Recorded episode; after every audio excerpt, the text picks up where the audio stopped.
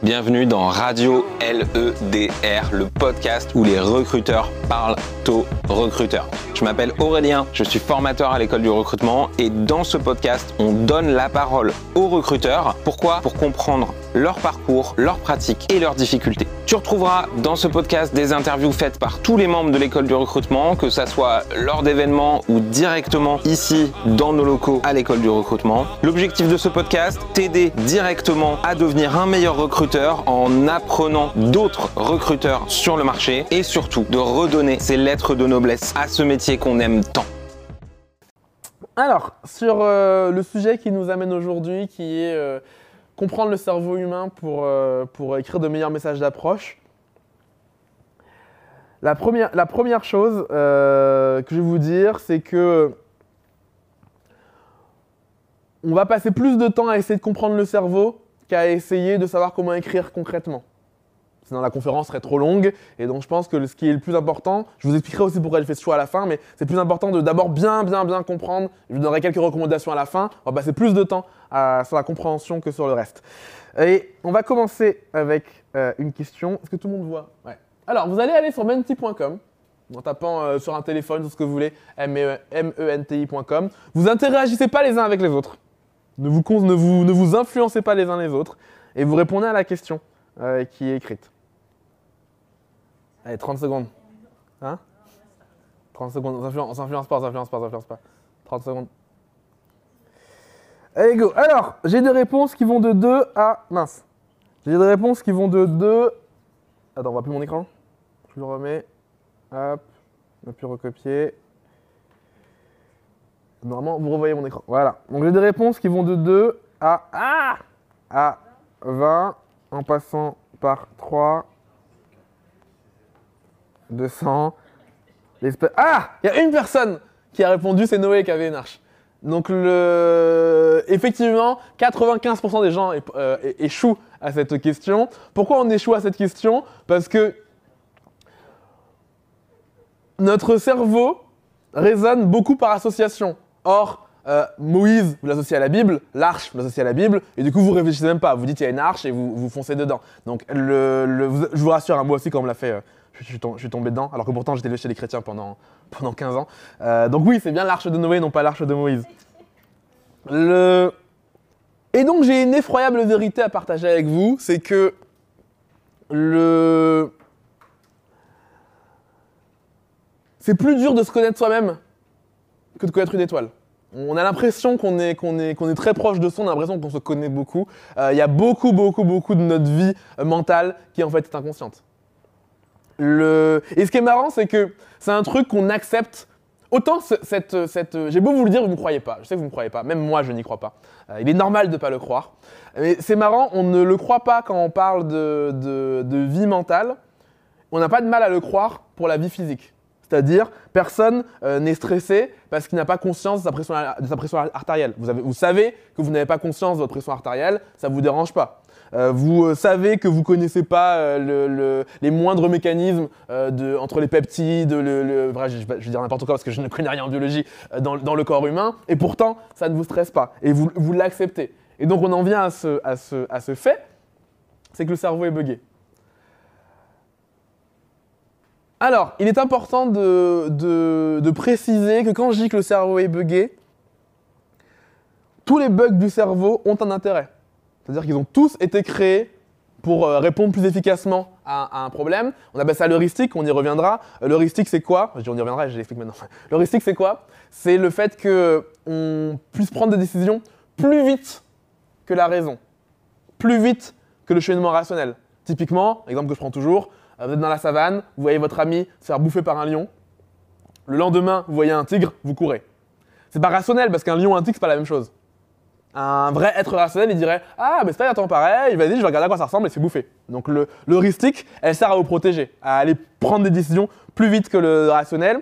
Il y a un livre qui s'appelle Thinking Fast and Flow, euh, Slow, pardon, et en français Système 1, euh, Système 2, euh, qui explique ces, ces deux phénomènes en expliquant que vous avez deux parties. Alors, c'est schématique, hein. il n'y a pas vraiment deux parties dans votre cerveau. C'est un schéma, c'est une, une simplification pour comprendre. Mais il y a deux euh, cerveaux, le système 1, le système 2. Le système 1 étant le système euh, intuitif, le système 2 étant le système, euh, disons, plus rationnel, qui réfléchit. Et d'ailleurs, c'est le système 1 qui vous a emmené sur les deux animaux de l'arche de Moïse. Si jamais vous prenez le temps de réfléchir, si votre système 2 s'était réveillé, bah, il aurait réussi à répondre. Mauvaise nouvelle, le système 2 est fainéant. Le cerveau rationnel est très, très, très fainéant. Pourquoi il est fainéant? Parce qu'il dépense tellement d'énergie dans le corps, hein, le cerveau dépense beaucoup, beaucoup d'énergie en termes de glucose, etc. Tellement d'énergie dans le corps qu'il a besoin de l'économiser, et donc il ne la gaspille pas. Donc c'est très rare qu'il s'allume. Il s'allume que quand il se dit qu'il faut s'allumer. Et là, tout à l'heure, je vous ai mis l'arche de Moïse, il ne s'est pas allumé. Alors, expérience euh, plus connue. Je vous dis, euh, il y a une. euh, ceux qui connaissent, répondez pas. Il y a une raquette. Je vous dis, la raquette et la balle coûtent 1, coûtent 1,10€. La balle coûte 1 euro de plus. La raquette, oula. La raquette coûte 1 euro de plus que la balle. Combien coûte la balle? Parce que si la balle est à 10 centimes et la raquette est à, est à 1 euro, ça n'est pas, 10 ça fait pas 1 euro entre les deux. Ça fait 90 centimes. Je vous dis, la balle coûte 1 euro de plus que la balle. Si tu me dis que la balle, si tu me dis que la, la, la, la raquette, la balle est à 10 centimes, 10 centimes plus 1 euro, ça fait 1 euro. Ça fait, bah, putain, je me suis embrouillé dans l'explication. Je vais te faire, le faire au tableau. Allez. Hop, au tableau.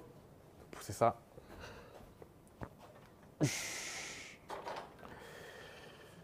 J'ai pris le pire feu du monde, j'ai pris du vert. Je vais prendre du violet. Hop, je te dis. Raquette. Plus balle. Égale 1,10 euros. Ok? Il est là, Yann Ou il est pas là? Je te dis. La raquette. Elle coûte 1 euro de plus que la balle. Si tu me dis que la balle est à 10 centimes, à combien est la raquette du coup? Du coup, ça fait 1,20 la, somme- la somme. Du coup, ça fait 1,20 la somme. On t'a dit qu'il fallait faire. On t'a dit qu'il fallait faire 1,10 en tout. La raquette plus la balle va faire 1,10€. La balle, elle, la, la balle, elle est à 0,5. La balle est à 0,5. La raquette à un- un- à 1,05. Entre les deux, il y a bien 1 euro. La somme des deux fait 1,10. Et en vous concentrant, vous pouvez le trouver.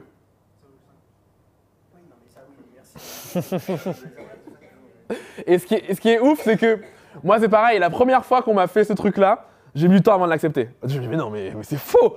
Et pourtant, et pourtant, j'ai fait, j'ai une, formation de ma- maths sup, maths P, hein. J'ai fait des maths après le bac. Et pourtant, je vois ce truc-là et je me dis, mais non, c'est un euro. Et même quand je le présente d'ailleurs, à chaque fois, je suis stressé quand je le présente à des gens parce que je me dis, je suis en train de me tromper. Et tellement ça m'a l'air faux quand je l'écris, euh, je, je- j'a- j'arrive pas à l'intégrer. Je vous montre ça, je vous laisse le lire. Il y a écrit quoi là? Ok, qui avait, qui avait 13 ou B dans sa tête? Oh, bien. Normalement, quand on fait cette expérience, moi, quand on me l'a fait, tu vois un B euh, ici et tu vois un 13 là. Le, bah, l'expérience est ratée, en l'occurrence, pour, ce- pour celle-là. Mais normalement, la plupart des gens, ne voient pas, qu'il y a une ambiguïté. Moi, quand je l'ai, d'ailleurs, je l'ai fait euh, avant-hier, parce que je l'ai lu. Moi, quand je l'ai fait, j'ai pas vu qu'il y avait une, pas vu qu'il y avait une ambiguïté. J'ai vu ABC. En fait, j'ai été perturbé par le truc du milieu. Donc j'ai vu ABC, j'ai vu 1, 2, euh, j'ai vu 12, 13, 14, et j'ai dit pourquoi il y a ça au milieu? Et j'ai même pas, pas tilté que ça ressemble à les deux là. C'est, quoi- la- morale de ce truc quand il est réussi? C'est que vous avez même pas conscience du. euh, vous n'avez pas toujours conscience du choix que fait le système 1. C'est-à-dire le système 1, avec votre intuition, fait des choix, il lève des ambiguïtés, vous n'avez même pas conscience. Bienvenue. Alors, encore une. Je vous présente Alan et Ben. Alan, alors vraiment, hein. je ferai une photo au hasard.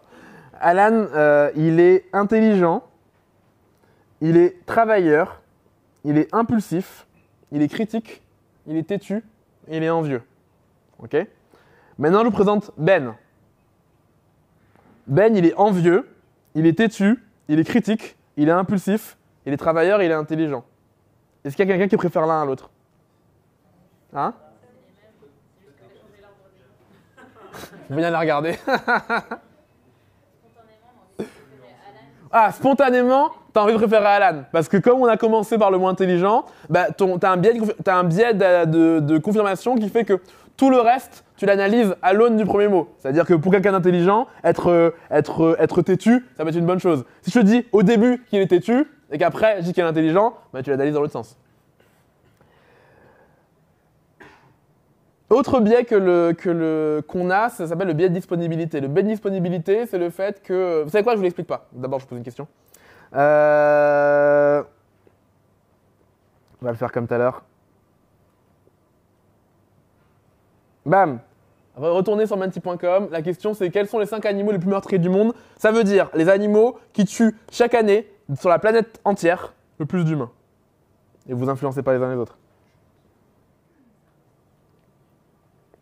Requin, moustique, lion, homme, chien, ours, polaire, biche, sanglier, hippopotame, serpent, araignée et deux autres.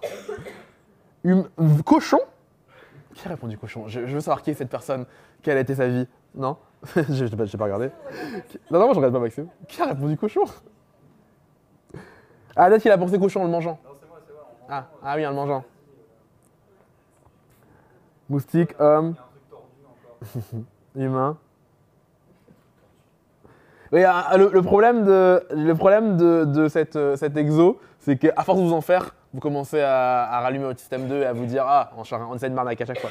Alors, la bonne réponse était 1, les moustiques, qui a été popularisé par un article, plein de gens ont lu, le même article dont je reconnais, mais du coup, on oublié le reste. Le 2, c'est quoi? Si on enlève l'humain. En vrai, le 2, c'est c'est effectivement, c'est les humains. Si on enlève l'humain. 2, le serpent, bien. 3, 1, un truc qui ressemble à un loup. Les chiens. 3, les chiens. 4. Non. Le loup, c'est loin. Le loup, c'est même, pas dans la- discussion, le loup. Hein? Non. Le 4, c'est la mouche tsetse. La mouche tsetse. Et le 5. C'est pas que dans Astérix. Non, c'est un vrai, animal. Euh, c'est pas que dans Tintin. Et le cinquième, c'est l'escargot d'eau douce. Les escargots d'eau douce. Je sais pas ce que c'est non plus. Le, le- le- Et pour vous dire, les chiens, ça tue plus que les deux suivants. hein. Les chiens, beaucoup de gens meurent des chiens. 35 000 personnes par an meurent à cause des chiens. De la rage sur- surtout. Donc le de disponibilité, c'est quoi? C'est qu'on a l'impression que quelque chose est plus réel quand on a plus facilement accès à des faits de sa mémoire à l'intérieur. C'est pour ça que les, euh, euh, quand on demande aux parents américains de quoi ils ont plus peur pour leurs enfants, ils vont avoir peur de, que l'enfant se fasse kidnapper ou qu'il y ait des fusillades euh, dans l'école. Alors qu'en vrai, les enfants, ils meurent de quoi aux États-Unis? Non. Justement, là, tu as même biais, c'est que tu as vu ça à la télé. En vrai, les enfants, ils meurent de noyade, ils meurent de, l'asthme, ils meurent de suicide et ils meurent de proches qui les assassinent. Souvent, on pense que les enfants sont tués par, euh, par, euh, par des étrangers. La plupart des enfants sont tués par des gens qui les connaissent. Ceux.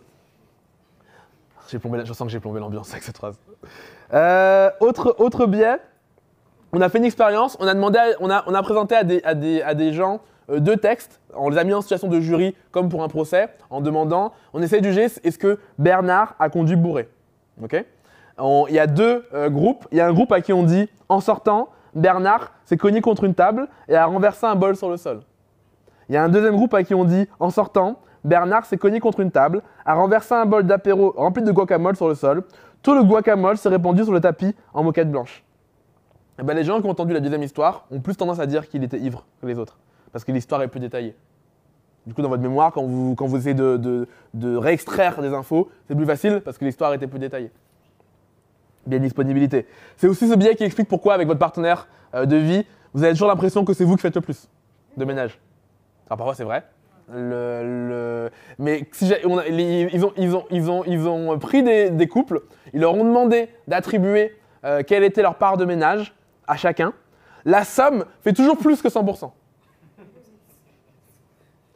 Pourquoi? Bah, Biais de disponibilité euh, je me, et, plus biais de confirmation. Moi, c'est plus facile pour moi de me rappeler de quand c'est moi qui ai fait euh, une tâche ménagère que quand c'est l'autre.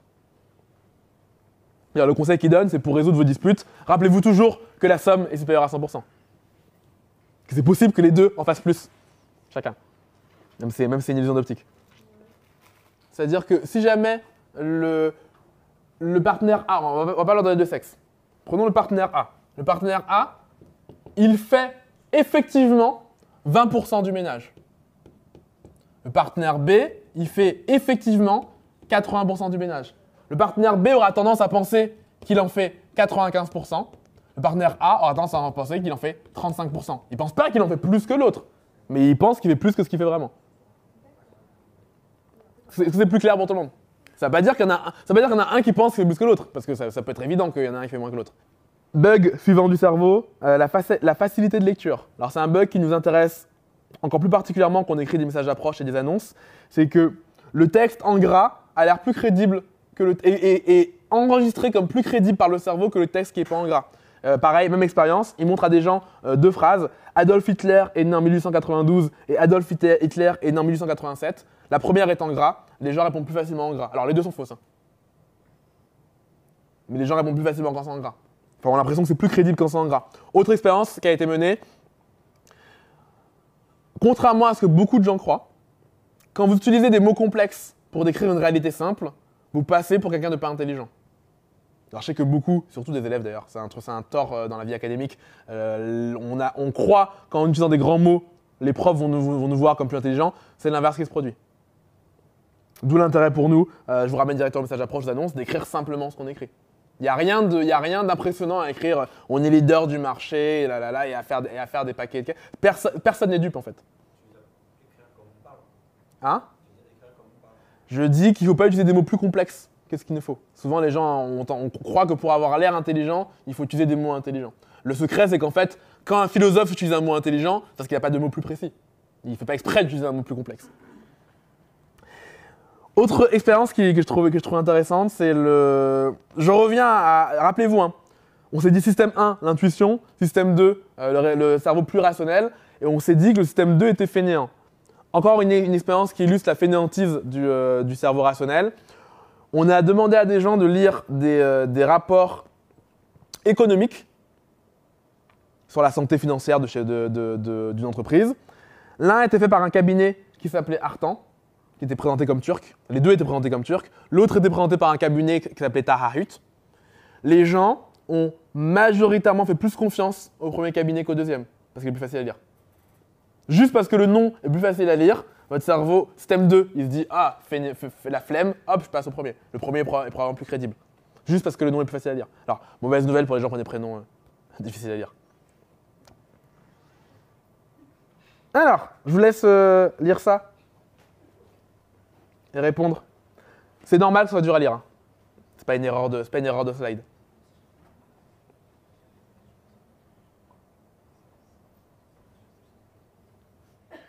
Ah, ok. Alors, le, le- pourquoi je l'ai mis comme ça? Parce qu'en fait, il, il a été étudié que quand on met cette question normalement, 90% des gens vont répondre la mauvaise réponse qui est 100. Parce que la bonne réponse, elle est pas 100, c'est 5. Ça change pas le temps, ça change pas le temps en fait, qu'il y ait plus de machines.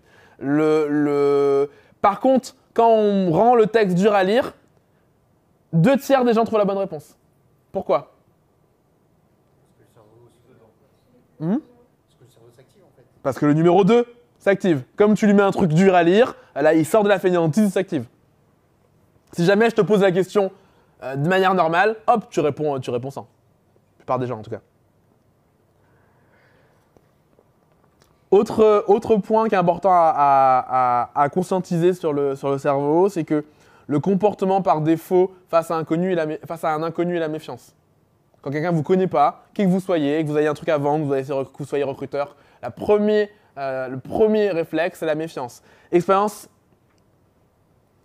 menée par un prof de- de- d'économie avec ses élèves. Ils vont dans la rue, ils font un stand et ils disent voilà des billets gratuits, voilà de l'argent gratuit. Première expérience, alors ils sont habillés, ils essayent de s'habiller de manière euh, à, à pas, à pas- inspirer la méfiance. Euh, et dès que quelqu'un leur pose la question, ils expliquent, etc. Premier, truc, ils font avec 1 euro. Avec 1 euro, vous avez 1% des gens qui s'arrêtent. La, so- la somme n'est pas assez grande pour, euh, pour motiver les gens. Ils ont été jusqu'à 50 euros. À 50 euros, à votre avis, il y a combien de gens qui, qui prennent un billet dans la rue gratuit à 50 euros en pourcentage? Sur 100 du coup en pourcentage. Ah, vous, avez un d'an- vous avez un d'ancrage. Comme je vous dis qu'il faut vous méfier, vous vous méfiez évidemment. Alors, faut pas exagérer, pas 5%. Il y a 20% des gens, pour être exact, 19% des gens qui s'arrêtent et qui prennent un billet de 50. Les autres, ils se disent c'est trop, c'est trop. On dirait une arnaque. Donc imaginez, si même pour donner des billets de 50 euros aux gens, euh, il y a de la méfiance, bah, quand vous proposez un poste de recrutement à quelqu'un qui ne vous connaît pas et qui doit changer de vie, il y a forcément la méfiance qui s'active. Question? Alors je passe au point d'avant? On fera une séance, on fera une séance de questions-réponses à la fin. Alors, ça amène à l'émotion. L'émotion, le... Je vais raconter, une histoire qui, euh, qui, est vraie, qui est dans un livre qui s'appelle L'erreur de, de, Descartes. C'est un patient, alors on l'a appelé Elliot, c'est pas son vrai nom, mais euh, il, est, appelé Elliot dans le livre. On l'a appelé, Elliot, il a, un problème, c'est qu'il a très très mal à la tête. Il a de grosses grosses migraines récurrentes euh, qui sont insupportables. Il finit par aller voir un docteur le docteur lui enlève un petit bout de cerveau. Ce qu'on appelle une lobotomie. Il enlève un petit bout de cerveau et le, problème est réglé. Le problème est réglé, sauf que dans les jours qui viennent, il repart normalement, hein. dans les jours qui viennent, ses performances au travail s'effondrent. Parce qu'en fait, non pas qu'il soit moins intelligent, mais il se met à, rater des réunions, à, faire des trucs qui n'ont aucun sens, comme aller, je sais pas, acheter des stylos au lieu d'assister à la réunion, etc. etc. au début, ses collègues euh, le protègent, parce qu'il a toujours été intelligent, il a toujours été un, bon, collègue, un bon collègue. Au bout d'un moment, ils n'en peuvent plus, il finit par être licencié.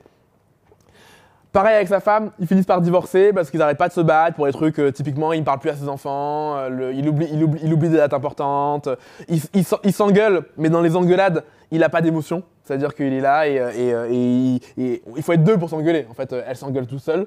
on lui demande qu'est-ce qui lui arrive. Il est incapable d'expliquer pourquoi il prend des aussi mauvaises décisions. Il est capable d'expliquer le raisonnement,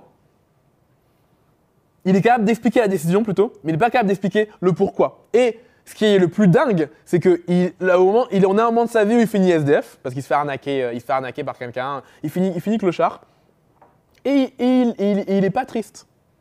Il raconte l'histoire, mais, euh, totalement dépassionné. Son frère finit par l'amener à, un docteur, d'ailleurs c'est lui, lui qui écrit le livre. Donc il, voit plein de docteurs qui lui disent qu'il n'y a, rien, a rien, ils font des tests de QI, euh, l'intelligence n'a pas été touchée. Il finit par voir ce docteur, qui fait un truc incroyable, c'est qu'il commence à lui parler. Et en lui parlant, il se rend compte qu'en fait, il a perdu toute émotion. Et que, en l'absence d'émotion, il est incapable de prendre de bonnes décisions. Et donc, contrairement à ce qu'on croit, souvent les gens ont proposé. D'ailleurs, c'est une des. C'est pour ça que le livre s'appelle L'erreur de Descartes. Parce que c'est une, des erreurs qu'a fait la philosophie pendant un bon moment avant qu'on qu'on analyse le cerveau humain, c'est de croire qu'il y avait un cerveau rationnel supérieur à un cerveau émotionnel. La vérité, c'est que si vous perdez vos émotions, vous perdez toute capacité de décision. Parce que vous n'avez pas de boussole en fait. Vous savez, pas, vous savez plus ce qui est bien, vous savez plus ce qui est mal, et vous ne pouvez plus décider. C'est le cas d'ailleurs de tous les gens qui ont subi des lobotomies, parce que maintenant vous connaissez le mot parce que l'opération a été, a été démocratisée pendant 10-15 ans, jusqu'au jour où on se rend compte qu'en fait, ça rendait les gens incapables de décider. Donc la lobotomie a été interdite dans, dans, Il n'y a pas si longtemps que ça. Hein. Je crois que le dernier patient qui a été lobotomisé aux États-Unis, années 70. Euh, mon père était né hein, quand, la dernière lobotomie a été, pratiquée. Et donc ça veut dire quoi? Ça veut dire que, contrairement à ce que, le, narratif, alors très occidental, suggère, vous n'avez pas un cerveau rationnel qui commande votre vie et un cerveau émotionnel qui serait la voiture. Beaucoup de gens ont l'impression que, en fait, le cerveau rationnel, c'est le conducteur de la voiture, et le cerveau émotionnel, c'est la voiture euh, qui se fait guider. Euh, en vrai, c'est l'inverse. On est plutôt dirigé par le cerveau émotionnel. Pour plein, plein, plein de raisons je ne vais, pas redévelopper, je vous invite à lire le livre si vous voulez le lire. C'est que déjà, le cerveau rationnel ne se trouve que dans les neurones. Alors que l'émotion est vécue dans tout le corps, alors cerveau compris. Quand vous êtes en colère, euh, vos pupilles ont un impact sur vos pupilles, ça a un impact sur la pression artérielle, ça a un impact sur tout votre corps. Et c'est pour ça que comprendre intellectuellement comment changer un comportement suffit jamais à le changer. Sinon, la cigarette aurait été abolie depuis très longtemps. Moi, c'est pareil. Je sais que je dois faire du sport, et pourtant, pas de sport. J'ai beau savoir que je dois pas. Euh, euh, moi, je tendance quand je m'énerve à, partir en clash avec tout le monde. J'ai beau tendance à savoir ça.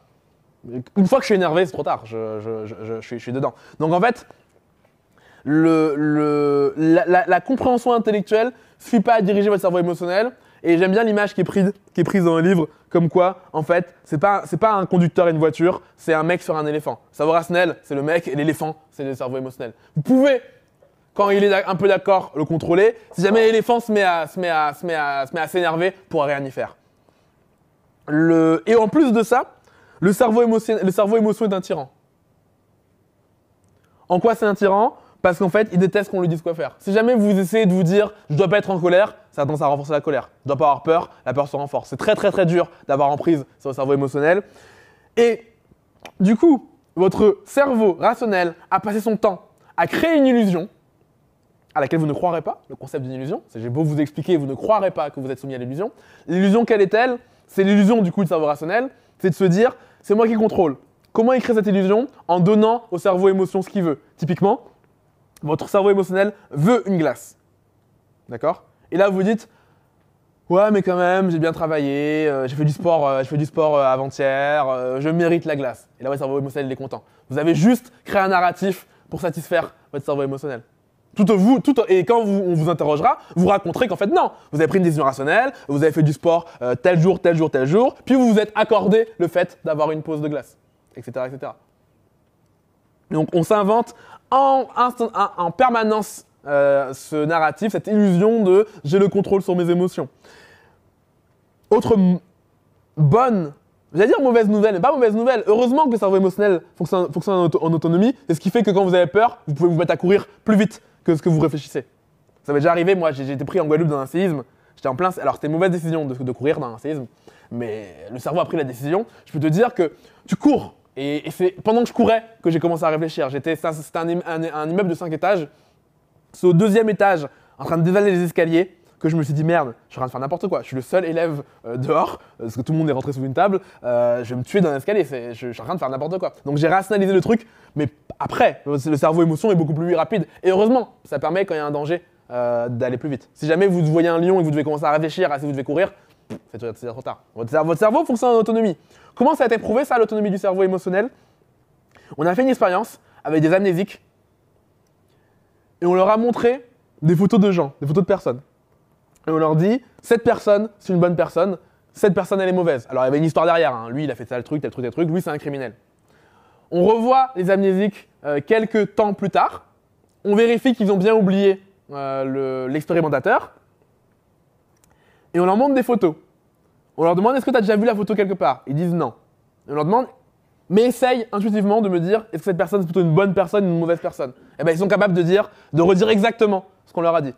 Parce que leur cerveau émotionnel se rappelle de l'émotion. Autant l'anamnésique, son cerveau rationnel, bah, oublie, autant le cerveau émotionnel est toujours là et donc il se rappelle euh, comment il s'est senti. D'ailleurs, c'est la fameuse phrase qu'on répète à, à, tout bout de champ, c'est les gens ne se rappellent pas de ce que vous leur dites, ils se rappellent de comment vous les faites sentir. Ça veut dire que l'empathie est la clé. L'empathie est la clé pour plein de raisons, c'est parce que l'empathie, c'est le seul langage, c'est le seul pont entre la raison et l'émotion. Votre cerveau émotionnel ne comprend que l'empathie. Si vous voulez, euh, vous. Euh, d'ailleurs, conseil, si vous voulez gérer vos émotions, la première étape, c'est accepter, les accepter pardon. D'accepter l'émotion, d'être dedans, et après, de s'en détacher. Qu'est-ce que l'empathie? On va utiliser ici la définition euh, des sciences sociales et non pas la définition du dictionnaire. Donc je répète, c'est très important. On va utiliser ici la définition des sciences sociales et non pas celle du dictionnaire.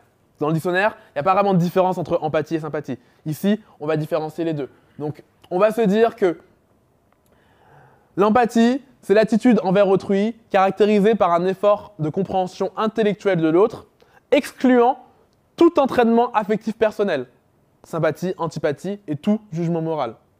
Ce qui nous amène à plusieurs catégories. On va séparer quatre concepts différents. Vous avez donc l'apathie. Vous avez l'antipathie. Vous avez la sympathie. Et vous avez l'empathie. On va essayer de voir ce que fait quelqu'un dans les, dans, les, dans, les, dans les quatre cas. En fonction Prenons une rupture amoureuse, truc classique. Euh, vous avez votre meilleur ami euh, se fait larguer. Le comportement apathique, ce serait euh, de dire euh, Ah ouais, pas de chance, mais au fait, euh, on, va, on va voir savoir ce soir Voilà. Aucune émotion, aucun entraînement émotionnel, je suis apathique. le comportement antipathique serait de dire, en même temps, ça fait, je sais pas combien de temps, ça, je pas ça, fait, Ça fait depuis je sais pas combien de temps que je te dis que tu devrais le larguer ou tu devrais la larguer. Et tu te commences à t'énerver, voilà, le comportement antipathique. Le comportement sympathique consisterait à dire euh, Ah, c'est vraiment trop triste, je me sens trop triste pour toi, euh, et vraiment éprouver l'émotion avec. Et le comportement empathique serait de dire Ah bah, je comprends que ça te mette dans un état, etc., etc., et de pouvoir après euh, donner un conseil, sans se laisser emporter par l'émotion. J'ai appris hier avec les élèves l'exemple d'un ballon. Votre enfant, il est à Disney avec vous. Il a un ballon Mickey qui s'envole. Et le comportement apathique, ce serait de dire Ah, de toute façon, j'ai plus d'argent pour en acheter un autre. Tant pis, voilà, pas d'émotion. Comportement antipathique, c'est tu fais chier à laisser envoler ton ballon, ça coûte cher, qu'est-ce que je fais voilà. Antipathique. Le comportement sympathique serait de dire Ah, mon pauvre chéri, ma pauvre chérie, je suis vraiment triste pour toi, etc. Le comportement empathique, c'est Ah oui, je comprends que tu sois triste, euh, et on, enchaîne derrière. Vous voyez la différence entre entre l'empathie et la sympathie? La différence, c'est la contagion émotionnelle. Alors, j'ai émotionnel, mais l'empathie, euh, comme, je, disais hier, elle peut être cognitive et elle peut être émotionnelle. Il y a deux formes d'empathie. Il y a l'empathie cognitive, comment la personne réfléchit, empathie émotionnelle, comment elle se sent. Et le, le- l'empathie, alors je vous donne une, définition, une autre définition que j'ai, trouvée intéressante, c'est réaliser qu'au même moment, une même situation peut être vue, entendue, comprise de plusieurs manières différentes et que chacun a sa part de vérité. C'est d'accepter de laisser un, instant de côté sa propre conception de la réalité pour saisir celle de l'autre. Mais sans aller jusqu'à être forcément dans celle de l'autre. Autre, autre, autre point du, du- même livre que je vous donnerai à la fin d'ailleurs de, de- de- la conférence. Une communication de qualité quand chacun comprend ce que dit l'autre avec le sentiment d'avoir été soi-même entendu et compris. L'empathie présente donc tout son intérêt en tant, que en tant que capacité à comprendre les émotions, les sentiments, les points de vue des autres. Pourquoi je vous ai mis cette précision? Parce que je trouve ça important de comprendre que l'empathie, c'est aussi le sentiment d'avoir été entendu. Enfin, en tout cas, elle génère, pardon, le sentiment d'avoir été attendu. Ce qui, on, y reviendra sur ce que ça, ce que ça, ça a d'important. Le pire que vous pourriez faire, et que font les gens, souvent plus sympathiques qu'empathiques, c'est dire si j'étais à ta place, je ferais ça. Il n'y a rien de moins empathique que de si j'étais toi, je ferais ça. C'est un truc qui ressemble à l'empathie, mais c'est l'inverse de l'empathie, c'est la sympathie. Un quelqu'un d'empathie dit jamais si j'étais toi, je ferais ça. Il dit bah je sais comment tu fonctionnes et voilà ce que je pense que voilà. Mais si jamais vous vous projetez à la place de l'autre, n'êtes pas dans l'empathie. Et en ce qui concerne les messages d'approche, j'ai eu cette révélation euh, grâce à, à une conférence en 2016. Je pense qu'on parle beaucoup de personnalisation dans les messages. Et c'est bien. Je pense que le plus important dans un message d'approche, c'est l'empathie. C'est-à-dire qu'on peut faire un message personnalisé, pas empathique du tout. On peut dire voilà, bonjour Nicolas Galita, euh, j'ai vu que tu étais formateur chez, l'école du recrutement, euh, j'ai un poste pour toi. euh, et, et l'envoyer par mail alors que alors qu'on a vu que j'ai mis sur LinkedIn que je détestais les emails. On peut faire un truc très personnel et pas pour autant avoir une considération empathique. À l'inverse, on peut faire des emails très chaleureux, pas hyper personnalisés, mais qui sont agréables à lire. J'ai reçu moi un email d'un robot. C'est un truc que quand, bah, quand mis mon CV de développeur Java euh, pour de faux. Euh, donc j'ai un robot qui m'a répondu à ma fausse candidature et qui euh, donc un robot, pas personnalisé du tout, et qui était hyper cool. Il disait voilà, je suis un robot, j'ai bien reçu ton truc, voilà, on, te répondra, t'inquiète pas, on laisse jamais les gens sans réponse. Si si t'as pas de réponse, tu peux, tu peux recontacter une, hmm, je crois que ça s'appelle Marine d'ailleurs, Marine, qui est ma créatrice, etc., etc., etc. Le message était hyper chaleureux, il n'était pas du tout personnalisé. Donc il faut bien séparer les deux dimensions qui sont être chaleureux et être personnalisé. Et je pense que l'empathie est plus, import- plus importante. Attention, je ne vous ai pas dit que la, personnalisation, ça ne va à rien. Je vous dis qu'à choisir entre les deux, je choisis toujours l'empathie. Point très douloureux pour moi, et je sais très douloureux parmi quelques élèves que j'ai ici. Il va falloir réaliser, intégrer, accepter que vous n'êtes pas la mesure universelle du monde. Très compliqué à réaliser, euh, c'est ce qui rend d'ailleurs certains débats compliqués euh, quand, tu, quand on parle de sexisme à des hommes par exemple. En fait, le, le- le- tu n'es pas la mesure universelle du monde. Ça veut dire que les gens réagissent différemment, ont une autre expérience que toi. Moi, typiquement, euh, je ne comprends pas comment les gens font pour accepter d'avoir des messages vocaux. Ça me, ça me rend hors de moi. Et je vois bien que je ne suis pas la mesure universelle et qu'il y a des gens qui aiment bien ça. Donc, euh, d'ailleurs, À quel moment vous vous rendez compte le plus violemment que vous n'êtes pas la mesure universelle du monde? Il y a un truc où c'est flagrant, même si euh, on, a du mal à l'accepter. Mais... À chaque élection présidentielle, vous vous en rendez compte. À chaque élection, vous voyez bien qu'il y a une partie du pays qui pense pas du tout comme vous. Et les gens qui ont du mal à accepter qu'ils ne sont pas la mesure universelle du monde ont aussi du mal à accepter que Trump ait gagné. Ils vous disent non, mais euh, euh, il a triché, il avait moins de voix qu'il a réglé Oui, mais d'accord, mais c'est pas le jeu, c'est un jeu de, de grands électeurs, pas un jeu de nombre de voix. Oui, mais, oui, mais, ok, non, il a gagné, point en fait. Parce que t'es pas la mesure universelle du monde et qu'il y a des gens qui préfèrent Trump à Hillary Clinton, même si toi tu préfères l'inverse. Alors, comment on développe l'empathie? Parce que bonne nouvelle, c'est possible, il est possible de la développer.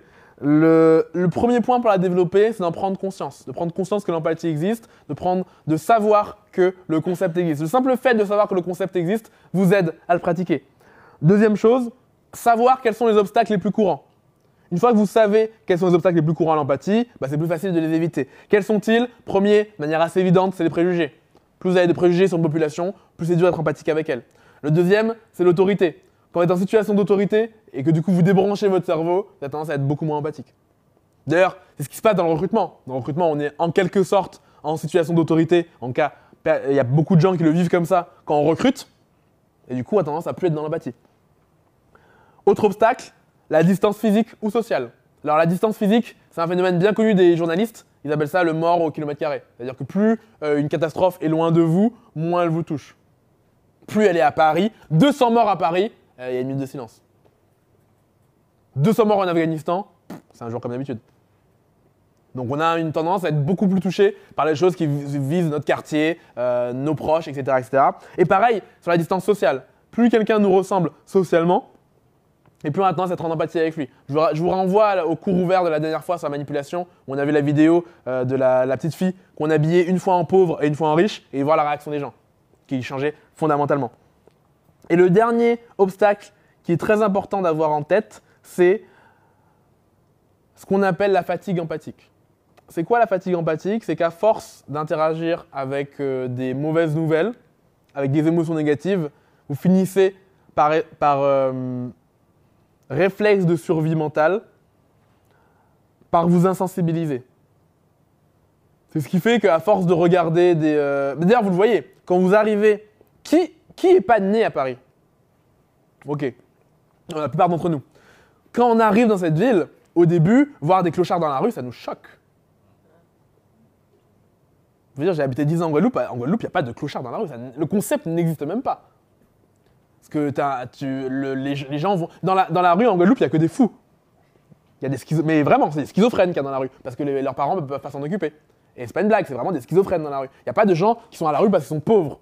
Et donc, tu arrives, au début, tu es choqué. Puis un an après, euh, tu, les vois, tu les vois même plus en fait. Fatigue empathique.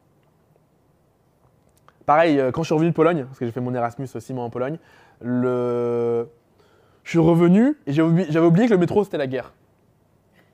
Donc j'arrive et comme un être humain normal, euh, je, je- j'essaie de sortir du métro. Personne se pousse. Et je me dis, ah oui, c'est vrai, c'est à Paris. Et ben, je me mets en mode bam, bam, bam. Et en fait, le. le, le- parce que j'ai oublié qu'à Paris, il fallait pousser des gens, il fallait, il fallait, il fallait guillotiner des gens pour, pour pouvoir avoir le droit de sortir. Mais et, fait- et ça, nous a l'air, normal parce que c'est intégré à notre quotidien. De la même manière, quand, j'arrive à, quand je suis arrivé à Paris, je me disais, ouais, pourquoi les gens ils courent, pourquoi ils sont pressés? Maintenant, euh, dans les escalators, euh, je pousse des vieilles personnes euh, qui sont à gauche. Des les gens qui sont à gauche, je les pousse, que tu sois un, un vieux, un jeune, ce que tu veux, je te pousse, qu'est-ce que tu fous à gauche? Ça m'aurait choqué. Si, le moi d'il y a 10 ans me voyait, il serait choqué. Moi, j'ai même des potes qui arrivaient dans le premier jour où ils sont arrivés dans, donc des potes de premier jour où ils sont arrivés dans le RER, ils ont dit bonjour à tout le monde. Parce que dans le bus en Guadeloupe, tu dis bonjour. Ça, ça paraît normal. T'as des gens que tu connais pas, t'arrives, tu dis bonjour. Et les gens te regardent comme un fou quand tu dis bonjour dans le RER. Pourquoi je vous raconte ça Pour que vous preniez conscience que plus vous allez fréquenter euh, euh, des mauvaises nouvelles, des mauvais comportements, et plus vous vous insensibilisez. Et c'est pour ça que j'ai dit, il y a deux ans, et je le maintiens, le recrutement est un des métiers les moins humains du monde. Souvent les gens vous disent, je suis dans le recrutement pour l'humain, il n'y a rien de moins humain que le recrutement. Pourquoi? Parce que vous fréquentez tellement d'humains que ça vous insensibilise. À force de voir des gens, les, les recruteurs débutants sont tous inquiétés par le fait d'avoir des candidatures à qui on ne répond pas. Au début, tu dis ah, on répond pas aux gens, etc. Et puis tu t'habitues. Tu es tellement, euh, tellement submergé de messages, tu tellement, t'as tellement de l'expérience que finalement, tu finis par oublier euh, ce que c'est d'être un candidat. Tu oublies ce que c'est d'être débutant. Donc tous les métiers, type recruteur, type psychologue, type etc., etc., où vous avez contact avec beaucoup de gens, ont tendance non pas à développer votre fibre, empathique, mais ont plutôt tendance à la ténuer. Donc faire très attention. Alors je dis pas que c'est une fatalité, hein. vous pouvez y résister. Je vous invite à y résister. Mais sachez que inconsciemment, euh, votre cerveau va observer une fatigue empathique. À force d'interagir avec des gens. Autre manière de la développer, c'est de, faire preuve d'imagination.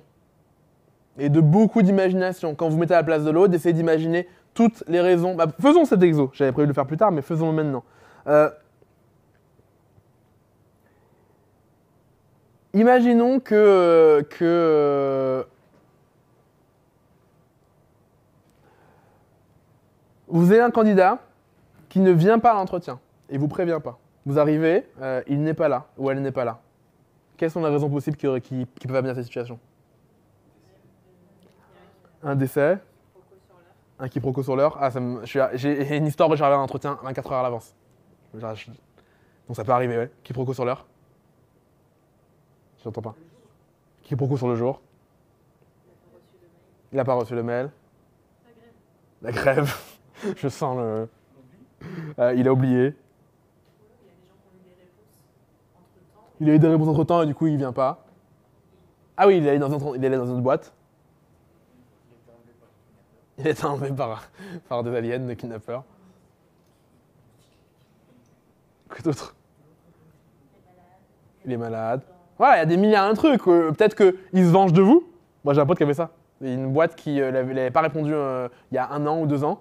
Et ils lui ont fait un entretien un jour, et il a dit je vais faire genre, je vais aller à l'entretien, et je vais les planter. Donc faites cet, exercice d'imagination pour... Euh, et il y, a un biais qu'on a vu avec les élèves hier, auquel on est, soumis, ça s'appelle l'erreur fondamentale d'attribution. C'est quoi l'erreur fondamentale d'attribution? C'est la tendance à exagérer les causes externes, euh, les, causes, pardon, les causes internes. Euh, c'est plus simple. On va prendre un vrai exemple. Typiquement, Quelqu'un qui va rater un, contrôle, qui a 10 sur 20 un contrôle, aura tendance à se dire bah c'est la faute de tel truc, tel truc, tel truc, tel truc. Et quand il réussit, il dira bah non, c'est grâce à mon talent. Donc dans un cas, il va dire c'est des causes externes, dans un cas, c'est des causes internes. Euh, c'est un une erreur que vous pouvez observer très très très fréquemment chez les retardataires. Les gens en retard ont une vie incroyable. C'est ouf il, il leur arrive des trucs, c'est la faute du métro, c'est la faute de machin, c'est toujours la faute d'un truc externe jamais la faute d'un truc interne. on a tendance, quand on juge autrui, à surestimer les causes qui sont internes chez lui. À se dire, bah, il n'est pas venu parce que c'est un connard, il n'est pas venu parce que, parce que, parce que, et à aller sur les causes internes. Donc faites l'effort de, d'imaginer les causes externes qui auraient pu s'exercer sur lui. Autre manière évidente de développer l'empathie, c'est de faire des vies ma vie régulièrement. De, vous mettre un jour à la place d'un candidat. D'ailleurs, j'annonce, si je ne l'avais pas déjà annoncé à mes élèves, qu'on fait une semaine en avril où vous allez être dans la peau d'un candidat et je vais vous harceler euh, d'emails. Je mettrai votre CV euh, sur, euh, sur, sur, Monster. Ça sert à quoi? Ça sert à ce que vous viviez un jour dans la peau d'un candidat qu'on harcèle. Avant-dernière de développer l'empathie, c'est d'être au contact d'œuvres artistiques. Le, Lucille avait fait, une description qui, qui, qui, qui répond, qui, qui, décrit vraiment ce truc, elle disait qu'avoir lu lui avait permis de vivre plusieurs vies différentes. C'est exactement ça. Lire de la fiction vous permet de vous mettre dans la peau bah, de personnages qui ne pensent pas comme vous. Regardez des séries, euh, typiquement euh, une série de. Il y, a des séries sur. Euh, je sais pas si vous avez vu, je sais pas comment s'appelle cette série où le mec fait semblant d'être malade. Et c'est avec le mec qui jouait Ron Weasley dans Harry Potter. Allez, quelqu'un là, je suis sûr. Non? Il y, a une série comme ça où il découvre, il croit qu'il a un cancer, et finalement il l'a pas mais il n'ose pas dire aux gens que du coup il l'a pas, et du coup il continue à. Pareil, ça vous met dans la peau d'un truc de quelqu'un qui pense pas du tout comme vous. Donc les séries comme ça qui alors, pas les séries type Friends, How I Met, etc., où c'est vraiment très classique, où les séries qui vont être dans la peau de quelqu'un qui a une situation extraordinaire, bah, ont tendance à, vous, à, développer votre sens de l'empathie. Personne là, cette série? Alors, astuce pour, euh, pour déployer votre empathie. Premièrement, si vous, alors je vais, lire, lire tel quel, après je vais expliquer. Si je veux réussir à accompagner un être vers un but précis, je dois le chercher là où il est et commencer là, justement là. Sinon, je me trompe moi-même quand je pense pouvoir aider l'autre. C'est hyper important parce que ça veut dire que vous avez besoin de, comprendre où en est l'autre. Souvent, on oublie. Mais d'ailleurs, euh, si vous voulez être un bon prof, vous avez besoin de garder un peu d'empathie. Parce qu'en fait, les élèves vous posent des questions de débutants. Et à force de, donner le cours, vous avez l'impression que c'est évident. Mais les élèves, à chaque fois, vous poseront encore et encore et encore et toujours des questions de débutants. Donc il faut toujours se rappeler que bah, ce que c'est d'être un débutant. D'ailleurs, parenthèse qui n'a rien à voir, c'est ce qui fait que les, euh, meilleurs blogueurs, souvent, qui font plus d'argent sur Internet, sont des personnes qui ne sont pas des experts de leur, euh, euh, de leur, métier. J'ai un ami qui s'appelle Laurent Briac, qui a un blog qui s'appelle Apprendre la photo, à qui j'ai volé d'ailleurs une partie du cours Empathie, euh, qui est pas un- a pas commencé en étant un grand photographe, c'est-à-dire connaissait la photo, mais il était encore pas trop loin du stade de débutant. Et le fait de ne pas être trop loin du stade de débutant, quand vous commencez à enseigner, vous permet de vous rappeler ce que, de vous rappeler ce que c'est. Il n'y a rien de pire que un, excellent élève qui n'a jamais été en difficulté qui fait cours. J'ai des amis comme ça qui sont profs de français et qui se disent euh, Ouais, mais euh, je leur ai fait lire euh, du Kant, ils n'ont pas compris. J'ai dit mais normal, mais personne ne prend Kant, qu'est-ce que tu racontes? Donc, le, le- pareil, j'ai un prof, pire conseil du monde. J'ai un prof de philo, j'avais moins de 18 ans, qui m'a dit Il a vu que j'étais bon, il m'a dit Tu devrais lire du Kant. C'est le pire conseil du monde. Il faut ne jamais avoir été un débutant ou avoir galéré un jour en philosophie pour conseiller. Kant est le pire auteur du monde pour un débutant. Je dis pas que c'est le pire auteur du monde tout court. C'est le pire auteur du monde pour un débutant. Moi j'aime bien. Mais le, le, le, le- langage est tellement obscur que pour un débutant, vous ne faites que le dégoûter en fait. Donc vous avez besoin de comprendre euh, d'où part la personne. Autre astuce, euh, c'est une astuce qui s'appelle le- que les anglo-saxons appellent le reframing et qu'on peut traduire par reformulation renversement. C'est quoi la reformulation renversement? C'est accepter, comprendre vraiment et essayer de proposer quelque chose d'autre. Prenons un exemple très concret. Quelqu'un vous dit c'est vraiment très cher. Vous pouvez répondre c'est vrai et c'est pour ça que ça fait sa valeur. C'est ça qui fait sa valeur. Vous vous n'avez pas nié que c'était cher, vous apportez autre chose. Je reformule, je renverse. Quelqu'un vous dit je suis pas à l'écoute du marché, vous pourrez dire je suis content de l'entendre. Maintenant, euh, qu'est-ce qui te plaît le moins dans ta boîte actuelle, par exemple? Là, j'improvise, mais je reformule, je renverse, mais sans jamais contredire. Quelqu'un vous dit j'ai pas le temps, vous dites pas si t'as le temps. Vous dites oui, je comprends que t'as pas le temps. Maintenant, comment je peux t'aider à mieux t'organiser, par exemple? Vous reformulez, vous renversez. C'est clair pour tout le monde le concept de reformulation, euh, renversement? Autre astuce qui est la conséquence de, de la phrase qu'on s'est dit tout à l'heure, c'est que vous avez besoin de laisser cheminer la personne vers ses propres solutions. Conséquence, ça veut dire que dans un message d'approche, il est plus empathique. Alors, je dis pas meilleur, hein. en tout cas, il est plus empathique de poser des questions sur ce que vous avez vu sur un profil plutôt que de dire j'ai vu que vous faites ci, ça, ça, ça, ça. Ce sera toujours perçu comme plus empathique de dire j'ai vu que tu étais prof à l'école de recrutement, point d'interrogation. Qui montre qu'en fait je ne présume pas de ce que tu veux. Euh, Est-ce que tu serais intéressé pour en parler? Point d'interrogation. Euh, je me dis que vu ta situation, bah, ce serait cool que tu rejoignes telle boîte. Qu'est-ce que tu en penses? Voilà, laissez cheminer la personne, ne pas arriver avec sa solution. C'est le problème de beaucoup de, messages. Quand vous arrivez directement en disant euh, voilà, j'ai ton profil, je pense que tu correspondrais pour ça, ça, ça, bah, ça manque d'empathie. Pourquoi? Parce que les, les, les- quel que soit l'humain que vous avez en face de vous, il a besoin d'ouvrir les portes lui-même pour trouver son cheminement. Si vous le donnez directement la solution, il va avoir un phénomène d'opposition qui s'appelle. Quelqu'un connaît le. Allez, un élève qui a suivi, euh, qui a très bien suivi. Je l'ai dit une fois, mais il y a très longtemps. C'est quoi le phénomène qui fait qu'on s'oppose quand on ne nous laisse pas cheminer? Personne? Hein? Pas entendu. Ça ça s'appelle la réactance. D'accord Donc la réactance en, en- psychologie, c'est ce qui explique que dès que vous essayez de dire à quelqu'un quoi faire, bah, il a tendance à vouloir s'opposer. C'est ce qui s'est passé avec le, film de, avec avec le film de Polanski. Un film que personne ne voulait aller voir. Que plein de gens en tout cas ne voulaient pas aller voir autour de mon entourage. D'un coup, des gens ont dit Ah bah oui, je vais aller le voir. On essaie de me censurer euh, de ma liberté. Je vais aller voir ce film. Voilà, ça c'est la réactance. Comme on a essayé de m'empêcher de le faire, je le fais. Alors elle, por- elle porte un autre nom dans un cas particulier sur le web, on appelle ça l'effet stressant. L'effet stressant, quand vous essayez de, de- dire voilà, euh, je veux censurer un article, il a tendance à pff, remonter encore plus. Je veux censurer une vidéo, hop, elle a tendance à remonter encore plus. Et dernière astuce, avoir conscience des 10 lois de l'empathie. Alors, c'est quoi, quelles sont les 10 lois de l'empathie? La première loi, c'est d'aborder l'autre sans jugement a priori, sans jugement moral a priori. Le jugement moral se fait a posteriori, mais quand vous abordez quelqu'un, a priori, pas de jugement moral. La deuxième règle, c'est de toujours être concentré sur l'autre et pas sur soi. Et ça, c'est dur parce que souvent, on se projette. Et en fait, en se projetant, on a l'impression qu'on est empathique, mais on reste concentré sur soi-même en fait. En fait, vous êtes en train d'essayer de conseiller l'autre comme s'il était un autre vous-même. Vous essayez de penser comme lui. Troisième loi, garder l'équilibre entre être chaleureux et être envahissant. Il y a un équilibre à faire entre être, être vers l'autre, mais non plus pas trop rentrer dans sa zone à lui. Loi numéro 4, toujours chercher à comprendre son point de vue. Alors, j'ai déjà dit des milliards de fois, mais je sais que personne ne m'écoute. Alors je vais le redire. C'est le métier de prof, c'est de répéter. Euh, je vous invite à regarder régulièrement des vidéos d'extrême droite ou d'extrême gauche, ça dépend de votre bord politique. Non mais l'autre bord, le bord, le bord opposé. Le, si jamais vous êtes plutôt de droite, regardez des vidéos d'extrême gauche. Si vous êtes plutôt de gauche, regardez des vidéos d'extrême droite. Ça vous apprendra à comprendre comment pense un camp qui ne pense pas du tout comme vous. Et sortir de non mais ils sont bêtes, non mais ils sont stupides. Non, ils sont pas stupides en fait, c'est pas pas une sorte d'intelligence. Donc cherchez à, à, regarder des vidéos où vous n'êtes pas du tout d'accord, vous aidera à vous à muscler votre capacité à être empathique. Et c'est dur, hein. Moi, des fois, j'ai des vidéos, je regarde et je me dis, wow, Je regarde, un, mec là qui commence toutes ses vidéos par Salut mes amis blancs et européens. Donc, le. Et oui, donc c'est violent. Mais ça, permet de justement pas perdre, euh, pas perdre mon muscle d'empathie.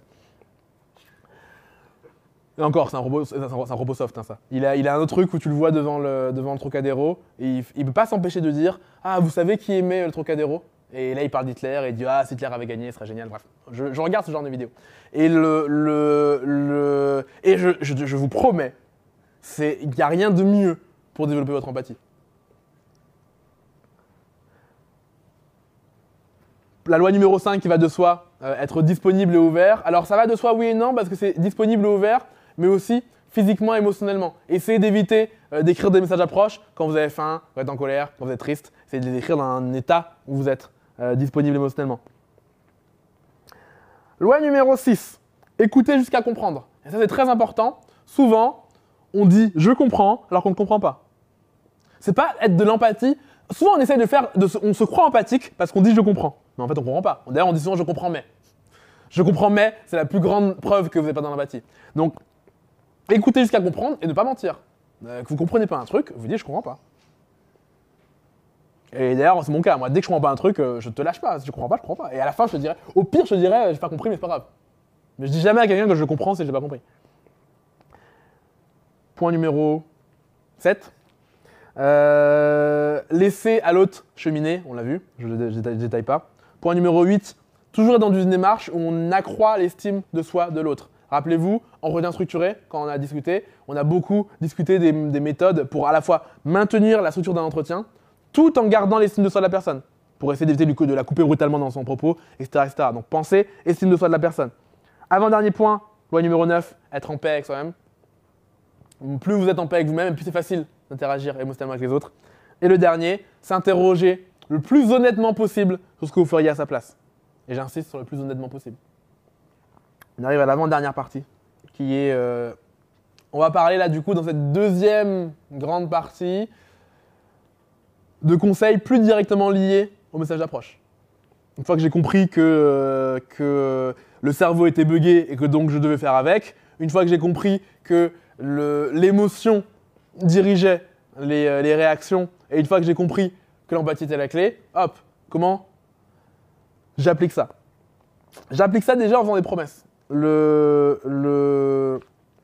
Alors, parenthèse que j'ai faite hier, mais que je refais pour euh, les gens qui n'étaient pas là hier et la caméra. Souvent, on a l'impression qu'il faut sous-vendre les choses pour agréablement surprendre. Il n'y a rien de pire que cette démarche. Il vaut mieux, alors, vaut mieux évidemment vendre au bon moment. Dans l'ordre, vaut mieux vendre au bon niveau. Ensuite, vaut mieux survendre. Et de très loin, le pire, c'est de sous-vendre. Pourquoi le pire c'est de sous-vendre? Parce que le cerveau humain a besoin que vous lui mettiez des attentes. Il a besoin que vous lui disiez quel est le niveau d'attente? Et on l'a vu avec une expérience qui était, on a mis un violoniste de classe mondiale pour qui les gens sont prêts à payer des centaines d'euros dans des concerts, dans des opéras. On l'a mis dans le métro. On a interrogé les passants sur la qualité de la musique. Ils ont dit, une, grande majorité a dit c'était comme d'habitude, et une autre a dit ouais, c'était un peu mieux que d'habitude. Personne s'est dit que c'était un violoniste de classe mondiale. Ils ont fait la même chose avec Lara Fabian. Alors, je sais pas si Lara Fabian est une chanteuse de classe mondiale. Moi, j'adore. ils ont mis Lara Fabian dans le métro par déguisé, déguisé en clochard, pareil, personne ne s'est arrêté. Pourquoi? Parce que vous avez besoin d'être dans les conditions, de vous dire ça, va- être génial, euh, j'ai pris mon temps pour ça, j'ai payé euh, pour ça. D'ailleurs, c'est une des théories de la psychanalyse. Alors, je déteste, la psychanalyse, mais c'est une des théories de la psychanalyse, de dire bah, je vous fais payer pour que vous valorisiez le truc. Il y a toute une branche de la psychanalyse qui dit une psychanalyse, elle est forcément payante, elle est forcément chère. Si elle n'est pas chère, bah, il n'y aura pas euh, la valorisation de la part de l'individu. Il y a une part de vrai là-dedans. Le cerveau a besoin d'établir des attentes. Si tu survends, tu as le risque qu'elle soit déçue, mais au moins elle t'a écouté. Si tu sous-vends, on t'écoute même pas. Si jamais tu fais un email qui est sous-vendeur, on te répond même pas. Si tu fais un email qui est sous-vendeur, on te répond et au pire, tu atténueras. Je dis pas que survendre c'est bien, hein. encore une fois, hein. le mieux c'est de vendre au bon niveau. Ce que je dis, c'est que la plupart des individus sont plus portés à sous-vendre qu'ils ne le sont à survendre. Tout le monde a peur de survendre et du coup, la plupart des gens ils sous-vendent. D'ailleurs, tu le vois, la plupart des gens à l'oral, ils sont comment Ils regardent leurs pieds, euh, ils parlent tout doucement, euh, ils, ils donnent pas envie de les écouter en fait. Et donc je disais, la promesse, déjà, il faut comprendre le, le fonctionnement du... euh, Rappelez-vous, on a parlé de système 1, l'intuition. Le fonctionnement du système 1 est un fonctionnement heuristique. Je vais développer ça veut dire. Ça veut dire que très souvent, pour aller plus vite, il va faire une substitution de questions. C'est-à-dire qu'au lieu de répondre à la question A, il va répondre à la question A' qui ressemble, mais qui n'est pas exactement la question. Typiquement, quand votre camarade s'est mangé par un lion, le lendemain, vous voyez un tigre, au lieu de vous demander la question rationnelle, c'est quel est cet animal et est-ce qu'il est dangereux? Votre cerveau répondra à la question est-ce qu'il ressemble à l'autre animal qui m'a bouffé? Si jamais euh, je vous demande euh, est-ce que vous pensez que cette entreprise, elle va euh, augmenter en bourse votre cerveau répondra à la question de bah, moi, comment je la trouve l'entreprise? Est-ce que j'aime bien les managers? Voilà. Il substitue la question. Et en plus, c'est de manière très subtile qui fait que vous, on ne s'en rend pas compte. Expérience qu'il a démontré, ce truc-là. Ils ont été voir des, des étudiants et ils leur ont demandé à quel point tu te sens heureux ou heureuse en ce moment? Et ensuite, ils leur ont demandé combien de rencarts tu as eu ce mois-ci? Combien de dates tu as eu ce mois-ci? La question n'a pas eu d'impact sur leur bonheur. On a fait l'inverse. On leur a dit combien de dates tu as eu ce mois-ci, combien de rencarts tu as eu ce mois-ci, et ensuite à quel point tu te sens heureux ou heureuse? Et là, il y a une corrélation entre plus les gens avaient eu de rencarts et plus ils déclaraient se sentir heureux ou heureuse. Pourquoi? Parce que euh, leur cerveau a répondu à la question. Une fois qu'on leur a mis dans l'idée qu'il y avait un rapport entre les dates et être heureux, bah, on répond à la question. Ok, euh, la, question à laquelle, la question à laquelle on pose, c'est euh, les rencarts me rendent heureux et je commence à l'intégrer. Et le pire, c'est quand on a demandé aux élèves est-ce que la question les avait influencés, ils ont tous répondu non. Alors que mathématiquement, statistiquement, on voyait la corrélation entre le nombre. Mais ils ont tous répondu que ça ne les a pas influencés. On revient à l'illusion du cerveau, toujours l'impression qu'on est maître de son cerveau. Ça a une conséquence dans l'écriture. Ça veut dire que vous avez besoin euh, de différencier les avantages des fonctionnalités, les bénéfices des caractéristiques techniques. Je m'explique. Quand vous dites à quelqu'un, je, euh, mon entreprise fait 50 millions d'euros de chiffre d'affaires, c'est une caractéristique technique. Typiquement, si je vous dis, euh, mon ordinateur, il a euh, 8 heures de batterie, c'est une, une caractéristique technique. C'est quoi le bénéfice euh, client d'un ordinateur qui a, 8, qui a 8 heures de batterie, 10 heures de batterie? L'avantage concret pour un utilisateur.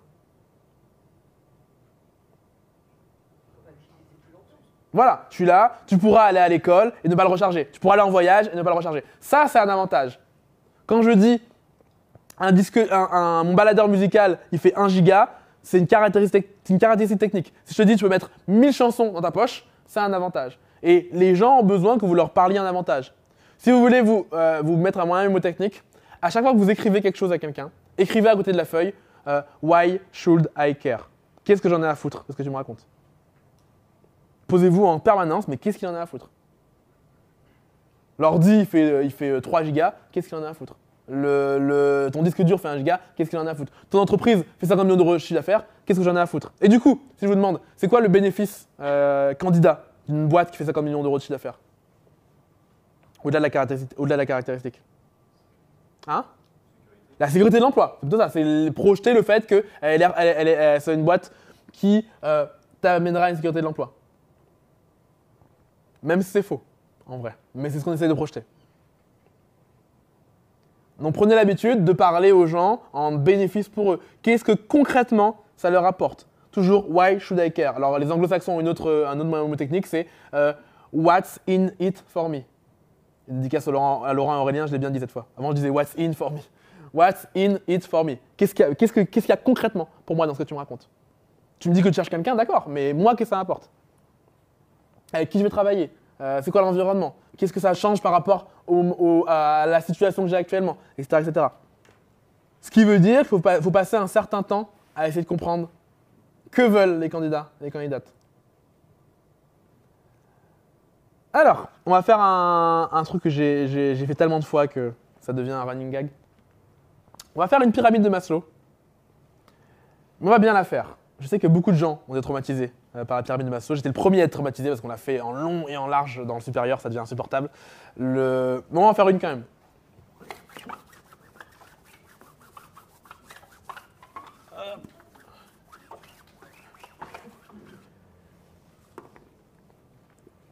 Alors, il y a quoi en bas de la pyramide de Maslow Ceux qui ont fait des.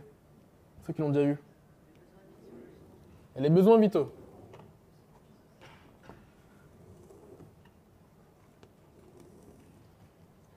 Il y a quoi au-dessus? La sécurité. Merde, là. Sécurité. Il y a quoi au-dessus? Appartenance. Ensuite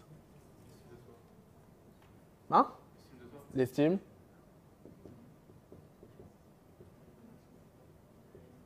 Et ensuite? Accomplissement. On sent les gens qui ont fait ça en long et en large en école. Alors, déjà plusieurs choses sur la pyramide, pour qu'on pour qu'on soit capable de la lire correctement. Plus quelque chose est bas dans la pyramide, plus il est fondamental. C'est-à-dire que si j'enlève, tout le reste s'écroule. Mais plus quelque chose est en haut dans la pyramide, et plus il est motivant. C'est-à-dire qu'il est rare euh, de motiver des gens en France par, euh, par euh, juste à manger, ou par juste l'air qu'ils respirent. Le jour où il y a plus d'air, le jour où l'air devient vicié, c'est une, autre- paire de manches. Donc, on commence toujours. Il n'y a pas de besoins plus importants, mais il y a des besoins plus fondamentaux. Si je fais ça niveau candidat, ça donne quoi? Niveau, si je la transpose à l'emploi, ça donne quoi? Qu'est-ce qu'il y a de vital pour les, non mais pas les élèves, ceux qui n'ont jamais vu la pyramide. C'est bon, on l'a vu ensemble. Ceux qui n'ont jamais vu la pyramide. Il y a quoi en bas Salaire, effectivement? Quoi d'autre? Sécurité de l'emploi? Non, voilà. Non, non, on est, on est toujours sur le. Qu'est-ce qui est vital dans un job? C'est-à-dire qu'il n'y a pas ça, c'est même pas la peine de discuter avec le candidat. Ah, le poste On a mis l'émission. C'est-à-dire que si jamais demain tu proposes un poste de chauffeur taxi, moi c'est mort. Le lieu. Tu proposes demain un poste euh, en Nouvelle-Zélande, moi c'est mort. Et le dernier?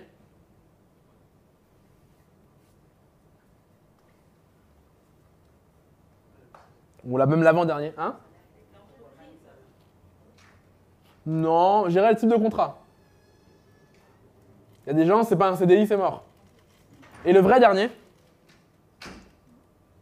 De base? Famille. C'est-à-dire que si tu proposes quelque chose qui n'est pas en accord avec mon environnement familial, ça veut dire un endroit où mon conjoint, ma conjointe ne peut pas avoir de, travail, où les enfants, je ne peux pas les amener, le, bah, je vais te dire non. Peu importe que ce soit le, bon salaire et la bonne mission. Ça, c'est le bas du bas.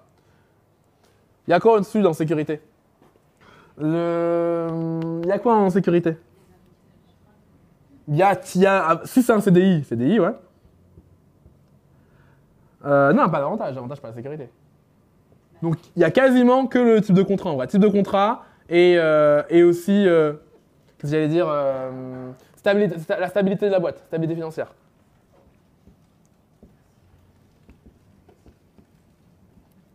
Il y a quoi au-dessus? Dans appartenance L'équipe. Équipe, ambiance, etc. Conditions de travail. Il y a quoi dans l'estime de soi? Mais tu sais, en vrai, euh, j'ai dit non, Ibrahima. Ouais, sur équipement, mais je pense que tu as raison. Je dis non parce que j'ai- j'ai- on me l'a jamais dit. Et jamais mis. Je pense que l'équipement de travail, ça peut, ça peut aller au bas de la pyramide. Parce que moi, pareil, tu me ferais travailler sur euh, un environnement où il n'y a pas certains outils, je dis non direct. Donc en vrai, c'est t'as raison. L'équipement de travail. Au moins. Pour Gryffondor. Estime de soi. Estime de soi, il y a quoi dedans? Il y a la responsabilité, la reconnaissance.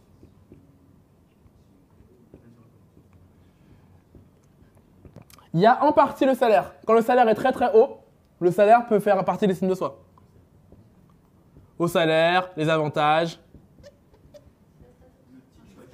le prestige de l'entreprise. T'as dit quoi, Hilaria? Voilà, exactement. Prestige de l'entreprise, le statut qui vient avec le, le- avec le poste, etc. etc. Dans accomplissement de soi, il y a quoi? Accomplissement, c'est ce qu'on développe en dehors même des considérations de l'entreprise en question. Alors, une certification, en ton cas. euh, Ah oui, d'accord, pardon. Ça pourrait être une certification, oui. De, manière générale, un truc que tu apprends. Apprentissage, formation, développement personnel. Qu'est-ce que je gagne en tant qu'individu? Une fois qu'on sait ça, dans un message d'approche ou dans une précale, prenons la précale. Dans une précale, on va commencer par vérifier ce qui est en bas de la pyramide ou ce qui est en haut de la pyramide. C'est clair pour tout le monde On commence par vérifier ce qui est en bas de la pyramide. Et ce qui est en bas, euh, c'est euh, l'émission, c'est le lieu, c'est le salaire, éventuellement ce qu'il y, a- à côté. Famille, type de contrat, etc. Pourquoi tu vas taper dans le haut? Comment, tu tapes dans le haut si jamais tu n'es même pas sûr que la personne, elle ne veut pas aller à l'endroit où tu veux? Bon, on m'a fait un message comme ça, c'était pour... euh, je vais donner un message qu'on m'a fait. Euh, c'est pour... euh, c'était un message de... Je vais pas dire la, je vais pas dire la boîte, je vais des emmerdes sur Internet encore. C'était un message d'une des compagnies de VTC. Je vous dirai pas laquelle. Une des compagnies de VTC. qui m'a écrit un une recruteuse m'a écrit un message en me disant Salut Nicolas, j'ai un super poste pour toi. alors, je, je vous le résume, c'était pas, il n'était pas, était- était pas mal, il était pas- il était pas mal écrit hein, le message, il était plutôt bien écrit. Mais ça disait J'ai un truc pour toi à Amsterdam euh, pour monter une, équipe de recruteurs là-bas. Moi, c'est mort. Amsterdam, c'est no way. Mais heureusement qu'elle m'a dit ça. Parce que si elle m'avait dit, ouais, j'ai un super poste pour bâtir une équipe de machin, euh, tu vas te, développer, tu vas te, tu vas te développer, ça va tu auras du prestige, machin, il y a une équipe de ouf, et elle me dit pas ça. On a pu passer 10 messages, à la fin je lui dis, ah, c'est où? Amsterdam. Ouais, dommage. C'est pour ça que t'es un, un- un- un- moment ou un autre, il va falloir commencer par là. Après, comme je vous disais hier, les règles en art, parce que l'écriture est un art, sont faites pour être, transgressées. Donc tu pourrais faire bon message d'approche qui commence un peu par là, et puis après revenir à là, tu pourrais faire ta, ta tambouille. Mais garde en tête qu'à un moment, il va falloir parler euh, du fondamental de ce qu'il y a en bas, sinon la personne, tu l'auras pas. Moi, typiquement, je suis parti de ces gens qui diraient non à toute proposition hors de Paris. Et Paris intramuros, hein. Après, s'il y a des employeurs qui me regardent, Paris intramuros. Donc le, le 1, Quels que soient les autres leviers, quel que soit la- le salaire que tu me proposes, tu peux me proposer 200 000 euros, si c'est à Amsterdam, c'est mort.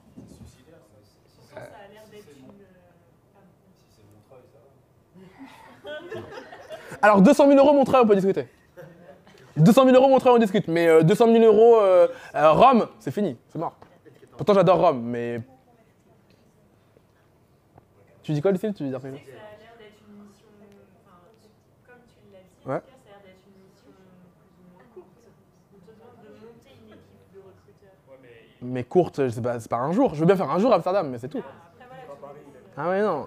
Un jour, déjà pour aller au SOSU, la conférence à Amsterdam, ça me fait chier d'aller passer deux jours. Tu sais, moi j'aime pas découcher, donc euh, sortir de, de mon petit environnement de papy. euh. Ah, très important, on parle de moi. hein. Le- vous avez des gens qui vont être, euh, qui vont être en- sur une dimension, on va bouger, et qui sur les autres vont être, euh, vont être beaucoup plus flex. Tu vois, typiquement, moi je sais que j'ai des potes autour de moi qui étaient très orientés salaire à la, à la sortie de l'école et qui du coup sont devenus auditeurs, etc., etc. Et alors que moi, j'ai été dans une voie totalement différente. Du coup, je gagnais beaucoup moins qu'eux au début. Il y a des gens qui vont, le lieu, ils s'en foutent. Au contraire, ils veulent, euh, ils veulent aller loin. Donc évidemment, là, j'ai donné mon exemple, mais chaque personne va avoir un équilibre dans sa pyramide qui va être radicalement différent. Il n'y a pas une seule personne qui a les mêmes équilibres dans la pyramide.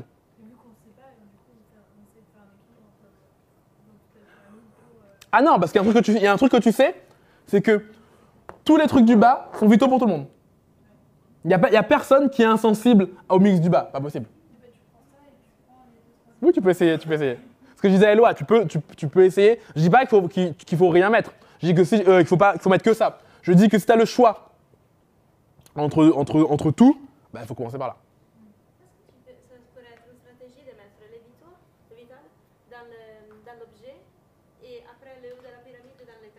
Ah, Hilaria dit, je dis pour la, je dis pour la vidéo, tu pourrais mettre le vital dans l'objet et mettre le texte en bas. Bah, c'est exactement et le pardon le texte, le, haut de la pyramide dans le, dans, dans- le texte. Euh, c'est exactement ce que propose Guillaume Alexandre, la vidéo que je vous ai montrée là. Donc il a, il a un modèle, lui c'est job money location et il met directement dans l'objet. Alors il met pas money parce que c'est compliqué de mettre le salaire directement dans l'objet, mais il met au moins le, il décrit la mission, il décrit le lieu directement dans l'objet.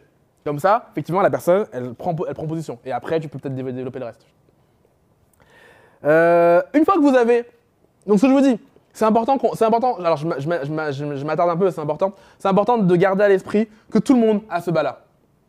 Il n'est pas mélangé pareil, mais il n'y a pas une seule personne pour qui ça, c'est moins fondamental que ça. Pas possible. Si t'as pas le truc qui est en bas, c'est mort. C'est des trucs qui sont non négociables. Et c'est pour ça que les précales sont toujours en train de, vérifier ça. Parce que si t'as pas ça,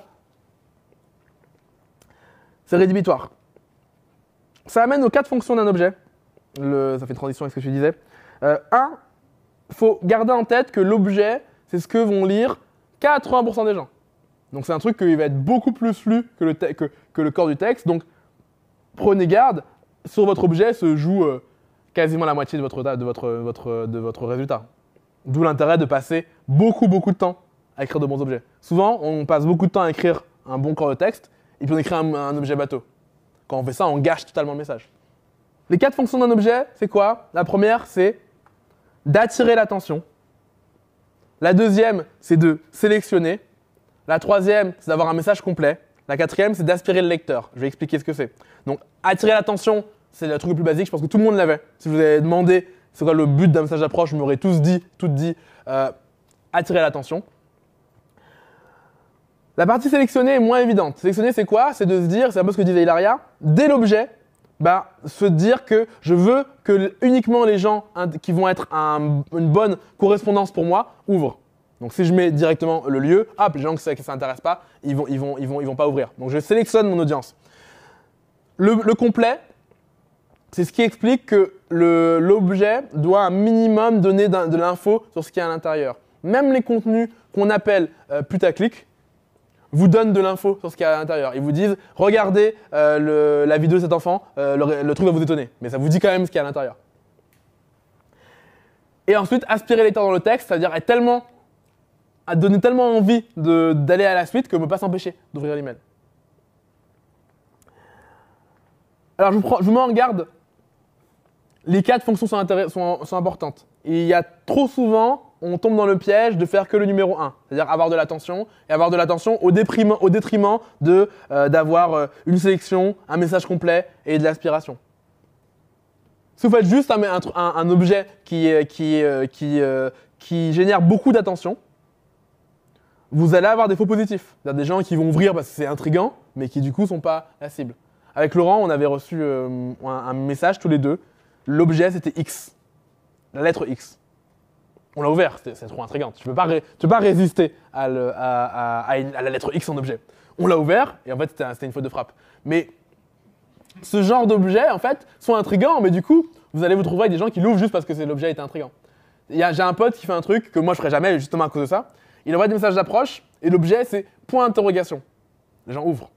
Point d'interrogation. Tu ne peux pas résister à point d'interrogation. C'est comme quand tu as une enveloppe dans ta boîte aux lettres, il y a marqué surtout ne l'ouvre pas. Personne ne peut résister à ça. Donc tu l'ouvres. Par contre, du coup, tu n'as pas été trié. Et donc il y, a une- perte de temps. Donc vous avais mis en bonus les 38 catégories de headline euh, tirées d'un livre de, de, de pub- de publicitaire euh, qui, dé- qui détaille justement quels sont les objets possibles euh, qu'on fait. Ça, je vous l'envoie, je, repars mail après. Dernière partie. Très très très très très très très succincte, j'espère. Euh, développer un style. Développer un style, comment on fait? Première chose, on copie. La première chose, si vous voulez apprendre à développer un style, ça peut être contre-intuitif. C'est de beaucoup, beaucoup, beaucoup copier. Parce qu'en fait, à force de. Et pas juste lire.